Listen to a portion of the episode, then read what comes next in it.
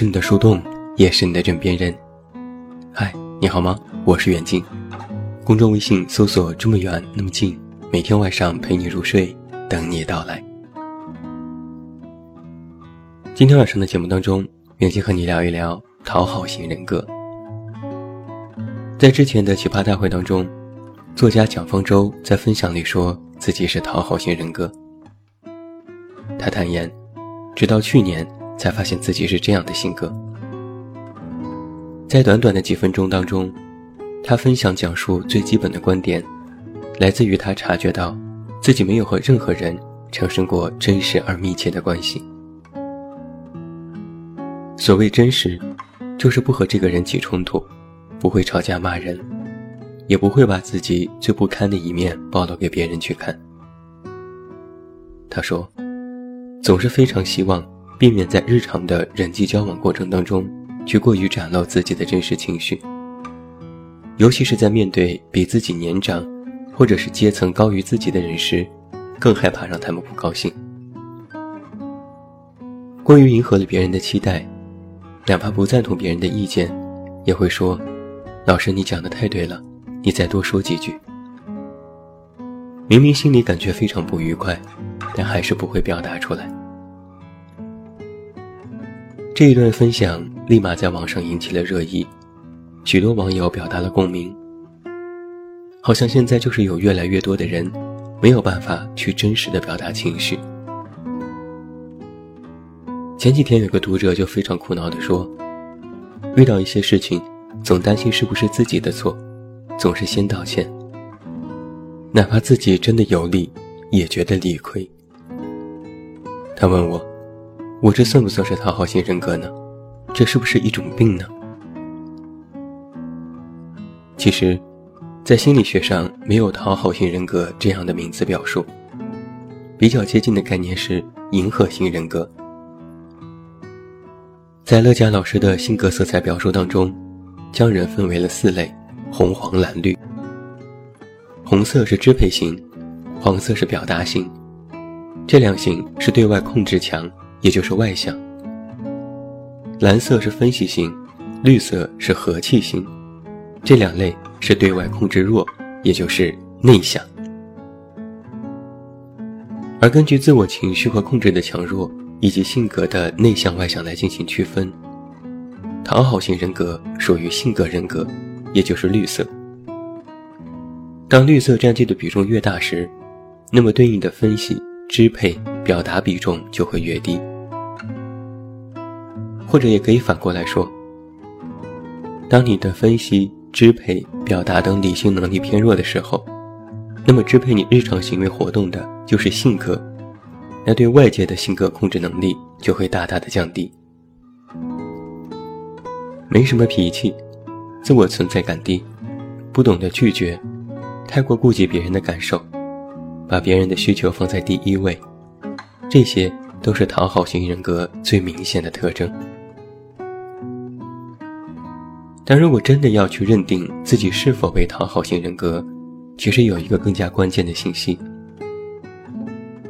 有讨好型人格的人，他们平时里最大的痛苦，是在于别人的要求和自己的要求有冲突，并且自己没有办法按照自我意愿去生活，哪怕是委屈了自己，也要去迎合别人。但是心里却在不断的纠结，也知道这样一味的迎合不对。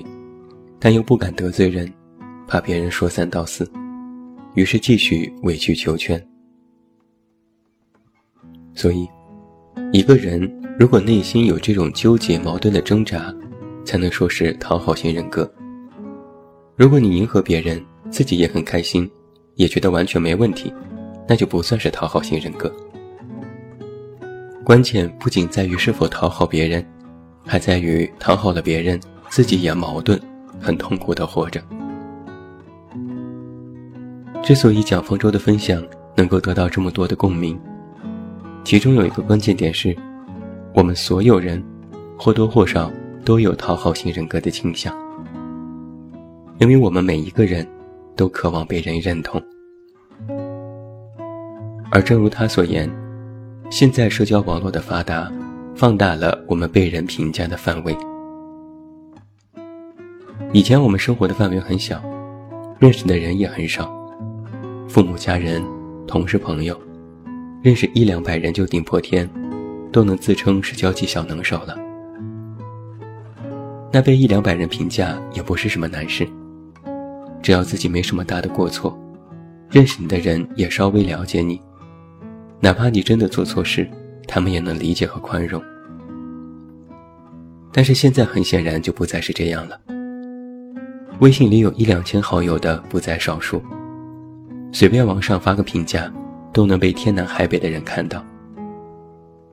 那些人不认识你，不了解你，当然，他们就能更加肆无忌惮地评价你。而我们上网，发文章、发图片、发各种评论，无非是想得到别人的认同。但我也觉得，网络发达放大了我们别人评价的范围，也让这份认同变得更加廉价，远不如曾经的朋友对你的肯定让人踏实。当我们更加渴望从别人身上来获得认同感的时候，那这份认同就显得岌岌可危。当你可接触的社会范围无限度的扩大以后，我们的认同感需求。也会被无限度的扩大，反而会忽视掉内心的声音。过于强烈的期待别人的认同，就会逐渐变得迎合，别人说什么就是什么，没了自我的主见。所以，在我看来，讨好型人格是在丧失自我主见路上的一个过程，因为此刻你还有矛盾和纠结。那如果哪天你连这份纠结都没有了，那才是真的糟糕。我这几天其实一直都在思考，为什么我们身上会有这种讨好别人的倾向，甚至像那位苦恼的读者一样，哪怕不是自己的错，也要忙于道歉呢？后来我发现，其实是和我们的教育以及整体的大环境有关。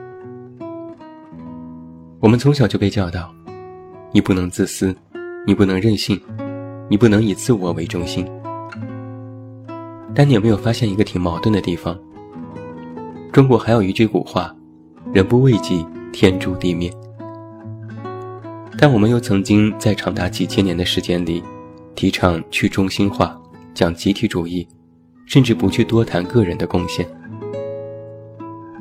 当集体主义过于凌驾于个人感官之上的时候，人就有一种非常微妙的心理变化，就是强烈的感受到自我的渺小和不重要，感受到被无视和被抛弃。武志红老师就曾经写过，讨好习惯的根源，是我们在社会当中存在的浓烈的被抛弃感。那这又是为什么呢？究其原因，就是我们的个人成长速度依然跟不上社会发展的速度。我们个人的声音无法掩盖社会整体的声音，而社会也在有意无意地消除个人的声音。我曾经在文章当中说过这样一个观点：年轻人感觉很丧，有一部分原因是，看似网络上人人都是 KOL，有说话的权利。但却没有能够说出话，让更多人看到的能力。以前世界犹如一个池塘，你是一条鱼，看起来还比较显眼。现在网络如大海，你这条鱼又太普通，个头也不大，扑腾两下也翻不起什么水花。在很多时候，就会莫名的产生被大海抛弃的孤独感。时代没有真的抛弃你，只是你疲于追赶；世界没有放弃你，只是他也从未停下脚步等你。别人并非不认同你，只是没有时间理你。当你呐喊了很久，却发现连个回声都没有的时候，就会感觉被抛弃。别人不理解、不认同，但自己又渴望得到认同，于是就只剩下了迎合。而因为这份迎合，你就要学会围绕着世界运转，哪怕背叛了自己的初衷。可怜的很呐，也无奈的很。在蒋方舟的分享当中，他提到了很多次自我的矛盾和纠结，这让网友产生了共鸣。这种想法会有一个极端心理，就是明明你在普通的帮助别人，却也觉得是在做讨好的事情，充满了矛盾。同学请你帮忙找一些资料，会觉得很有压力，但又碍于情面，硬着头皮去完成。如果自己遇到了难事找人帮助了，就觉得欠了好大的人情，以后要想方设法还回去。也会感觉一定要答应别人的请求，自己再累也要做，不然就是自己不对。觉得好像对不起别人，明明说的是敷衍的场面话。自己也不喜欢，但别人爱听也是张嘴就来。自己明明很困，但是电话那头的人依然喋喋不休，就不好意思说再见，担心别人会误会自己没耐心、不够朋友，害怕被别人讨厌，害怕别人误解，花更多的心力去迎合对方，哪怕意见相左，也要先赔不是。哪怕自己不开心了，也不表露。还有另外一种极端，就比如在节目当中，赵又廷说：“我不喜欢别人不喜欢我。”蒋方舟表达了赞同，没错，就是即使这个人你不喜欢，然后你也希望他喜欢你，就是这样的迎合，但私下里其实也讨厌这样的自己。这其实和自己的本意背道而驰，但是害怕别人的不认同，于是硬着头皮继续迎合。慢慢的，你就会发现，自己变成了一个垃圾场。身边所有人都愿意和你讲心事，因为你在他们面前那么的善解人意，为别人设身处地去想，能说出认同他们的话和善意的建议，他们会说你特别够朋友。但如果你遇到了麻烦和心事，拿起电话，却发现无人可诉说，因为你总是担心你说出自己的心事，会给别人添麻烦，会让别人误解，会把本来给他们那种善解人意的形象颠覆掉。你或许也在想，好想有一个多为自己想一点的人呢。但这种原因却是两方面的。一是自己曾经过于迎合，又不善于拒绝，让别人以为你就是那样的人，他们其实不了解真正的你。二是你从内心里虽然期待有人认同，但这份认同却是认同的展露的自己，并不是真正的自己，而那个自我隐藏在了你的迎合之下。就像那位读者，他问我。我有事没事就爱道歉，是不是一种病呢？我反问：明明是别人的错，你又道的什么歉呢？对于有讨好型人格倾向的人，我有一个建议，那就是索取比给予更加有效。这个建议的出发点是，让自己的性格和人格达到一个相对的平衡。心理学认为，人格是与生俱来的，特定性人格在你的一生当中都无法改变，而性格则与环境和后天的培养有关。它除了先天因素之外，还有家庭、社会、人际关系等等的影响。所以，改善迎合的性格，首先从直面你的人格开始。说句老实话，我们现在的认同感像是求来的。发张美颜之后的自拍，写个精心编造的段子，说些迎合别人的话，求来了别人的点赞和认同。